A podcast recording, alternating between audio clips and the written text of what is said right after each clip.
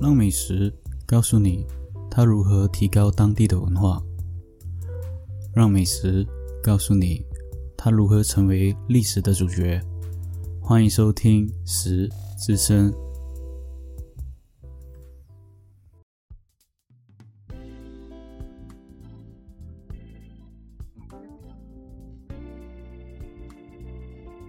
Hello，欢迎收听《食之声》，我是主持人 Roger。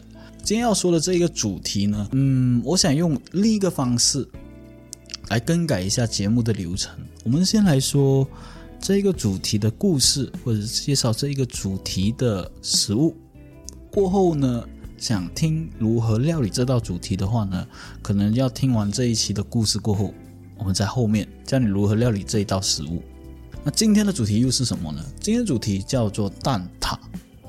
我记得在我十八岁刚出来社会工作的时候，我第一份工作呢就是面包学徒。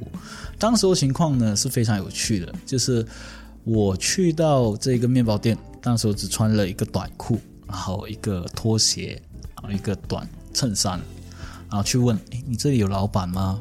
然后当时候迎接我的是一个老板娘，她说：“啊，什么事情？”我说：“我想做学徒，你这里。”能提供吗？当时候这个面包店的老板娘呢，她也欣然的接受了多一个学徒嘛，所以我就算是正直的进入了这家面包店作为学徒。嗯，这个过程其实相当的不容易。当然，我个人喜欢料理，所以呢，对于做面包这件事情呢，我一点也不感觉到辛苦，反而觉得乐在其中。但最后呢，因为个人因素的经济压力下，所以放弃了。呃，我在这家面包店呢做了一年，当时的情况呢要做足七天，只有在假日是半天休息，所以只有半天的休息日。薪水上更不用说，学徒能拿到多少好的一个 offer，所以。当时候的情况多像于我为了兴趣而乐在其中，而这一道料理蛋挞也是我在学徒期间有去学做的这一道美食。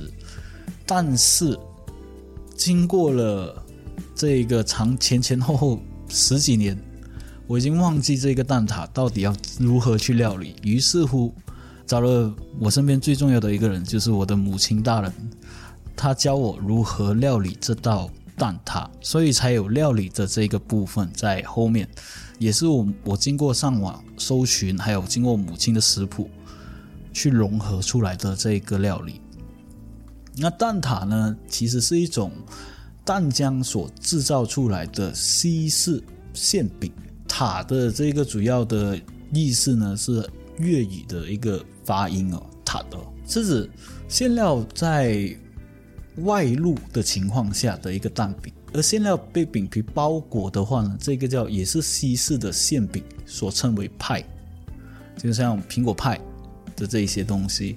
那蛋挞，顾名思义，它馅料是不是用饼皮包裹住的，反而是露在外面的。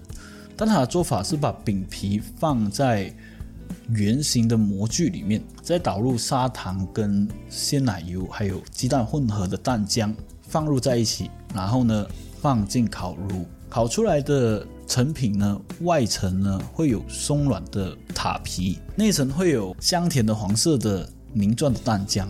蛋挞最早期出现在英国，最早的实际是大概在中世纪，英国人利用了牛奶、糖、蛋还有不同的香料，做成蛋挞的这个食品。一九三三年，亨利四世在第一次宴会上。便食用了这种蛋挞而有所记载。港式蛋挞在二零一四年被选入了中国非文化遗产。那先说全世界，其实出现了好几种蛋挞，最有名气的当然只有两种，一种是葡式蛋挞，一种是港式蛋挞。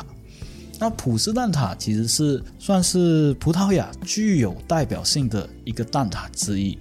全世界第一家的葡式蛋挞是在葡萄牙首都里斯本。据说在18世纪，葡式蛋挞是由里斯本的一家修道院的修女发明而成的。其实当时候呢，修道院里面的修女都习惯用蛋白作为洗衣液来洗好衣服或者是头巾上的这些污渍，这样可以使衣服呢和头巾更加的立体。但是剩下来的蛋黄又没有用处。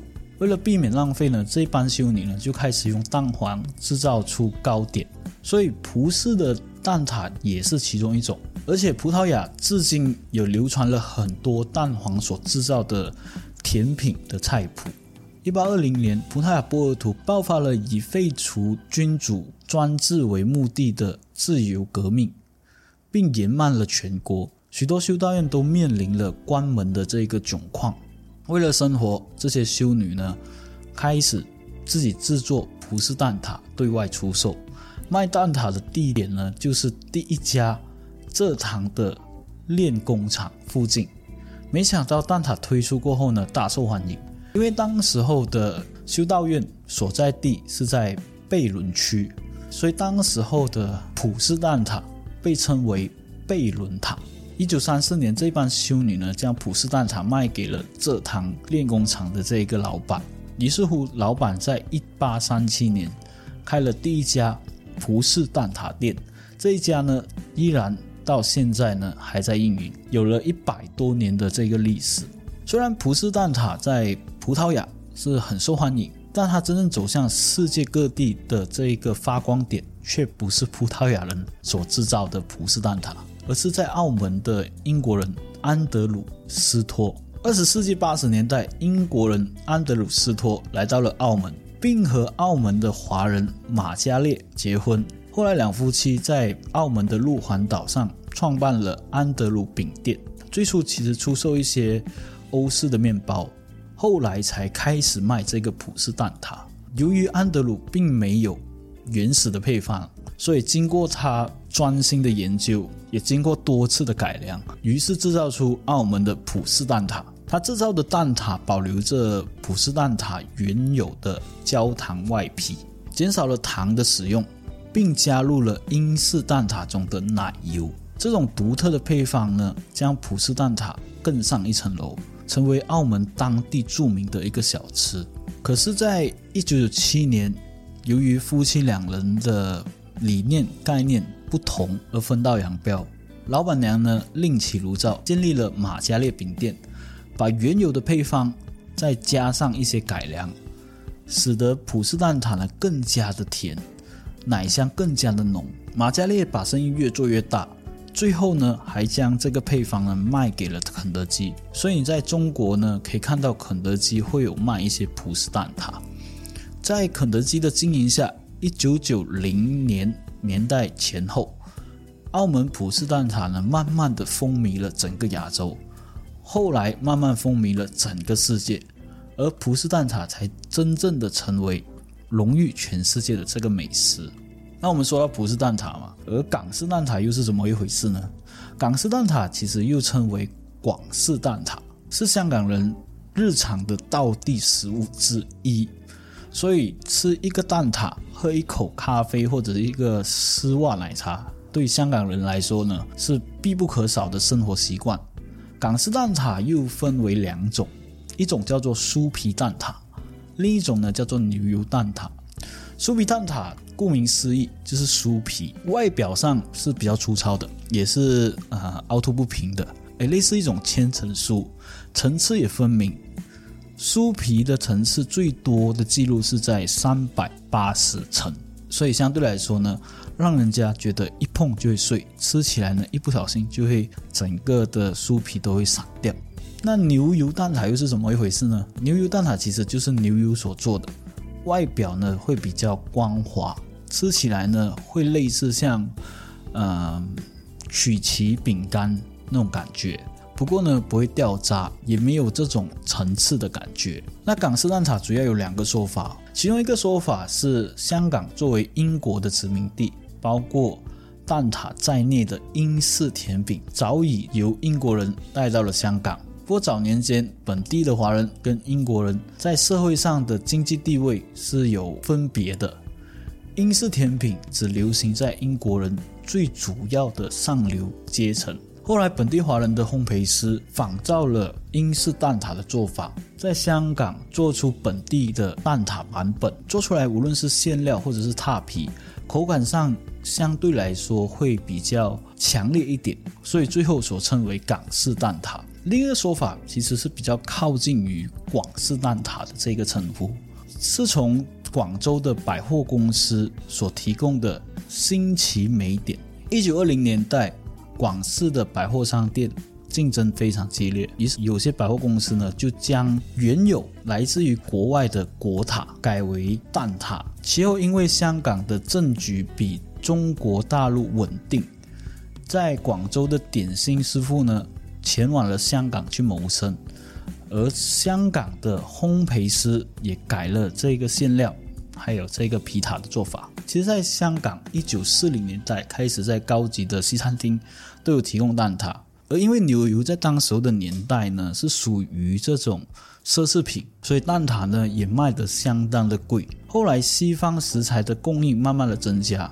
蛋挞也开始在华人社区普及。一九五零年代，工艺本土化的西式食品在茶餐厅开始销售蛋挞。最初的茶餐厅蛋挞分量是比较大的，一个蛋挞可以等于一份下午餐。一九六三年，香港已经有报纸向家庭主妇介绍牛肉蛋挞的这个塔皮的做法。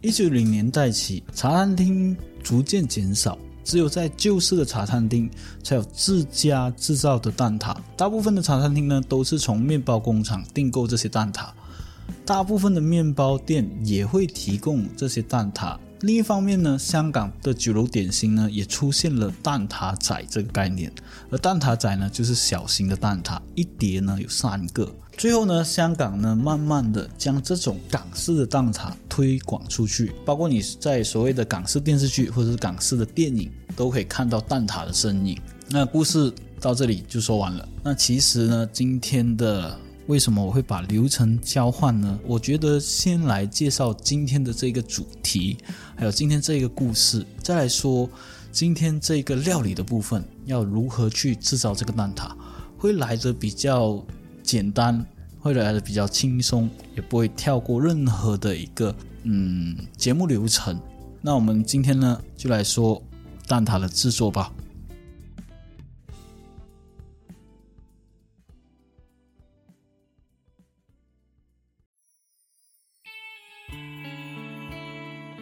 说到蛋挞呢，我们先要处理的是我们的蛋液，因为蛋液呢，我们最后处理好过后要放在冰箱至少两个小时，所以我们先准备一个三百 mL 的热水，再将一百克的细砂糖放入热水里面搅拌，搅拌到所有的白糖融化，再用另一个碗加入四个鸡蛋，均匀的搅拌。将打好的鸡蛋呢和八十毫升的蛋奶，还有一茶汤匙的香草精加入在我们的糖水里面。之后呢，轻轻的将它搅拌均匀，记得不要有起任何的气泡，过后会很难处理。然后将它们呢过筛三次，将里面的气泡过筛出来。过后我们蛋液就完成了。做法也是很简单，整个蛋液主要的蛋挞是在后面。将我们的蛋液放入冰箱至少两个小时，甚至可以放过夜。之后我们就来处理我们的蛋皮。今天我们要做的这个蛋挞呢，主要是围绕这港式蛋挞，就是牛油蛋挞这一系列。所以蛋皮呢，会吃起来像曲奇饼干那种感觉啊。那我们先来准备两百三十三克的无盐牛油，把它切成块。之后呢，将我们三百三十克的面粉，还有九十三克的糖粉，还有一茶汤匙的盐混合过筛，然后将我们的牛油还有混合好的面粉搓成型。搓成型过后呢，你会感觉到这个手感是有点像面包屑的那种感觉。然后过后再加上我们的一颗蛋黄，还有一茶汤匙半的香草精。过后用翻拌的这个手法，将它慢慢的翻了。记得不要用手去搓，因为很难形成面团。将它翻拌成面团过后呢，将面团用保鲜膜隔好，再将它放入冰箱三十分钟，让面团呢松弛下，完成这些以上的准备过后呢，到我们烤蛋挞的这个系列了。那上面过程呢，其实整个准备的流程呢，都要放在冰箱给它去沉淀一下。所谓的蛋液也好，或者是所谓的面团也好，完成上面的步骤过后，就可以开始烤我们的蛋挞。我们准备一个八 cm 大小的塔模，把它拿出来。当然，塔模你个人喜欢六 cm 也好，或者是你个人喜欢更小的也好，也可以。就不同的形状做出不同的蛋挞，但主要这个八 cm 的大小呢，在我们上面所准备的材料呢，能做到二十颗到二十二颗。我个人做到的是做到二十二克的蛋挞。过后将我们的面团取出，将里面的三十 gram 的面团放在我们的塔模里面，均匀的去压。这里有一个做法，我们将这个塔模呢。放上一层保鲜膜，再用另一个塔模向上压它，这样子压呢，你会比较平均，而且你的纹路呢也会比较均匀。因为你用手压的话，可能压不出比较平均的蛋皮。压好过后呢，当然这个过程你要慢慢的去一个个压，压好所有的蛋皮。蛋皮先准备压好，压好过后呢，我们就可以把我们蛋皮呢去烤。而今天主要的用的不是我们的烤箱，而是我们的空气炸锅。因为我家里面呢是没有烤箱的，所以自己要想办法。那这一个空气炸锅呢，主要它只有上火，所以呢，我做法就是用一百八十度将塔皮烤一个十五分钟，烤出一个半熟，过后再加入我们的蛋液，再用一百六十度。烤二十分钟，烤到它熟。因为假如说你有烤箱呢，你可以分上下火，下火就一百九十度，上火就一百六十度。主要是蛋液很容易的烤焦，所以呢，我们烤好我们塔皮锅，我们加入我们蛋液，再用一百六十度去烤制而成。这样子你的塔皮呢也不容易的去呈现出焦黑色，像我们的普式蛋挞这样子。那今天的节目呢，其实到这里差不多就该结束了，因为主要的流程是把故事跟介绍摆在前面，后面呢再介绍我们如何去料理。那喜欢我的节目的话呢，欢迎你继续收听啊！感谢你的收听，拜拜。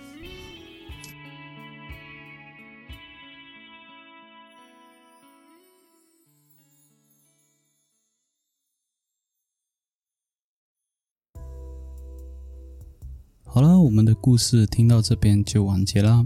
喜欢收听我的频道的话，欢迎你点赞、分享、留言，还有给个五星好评。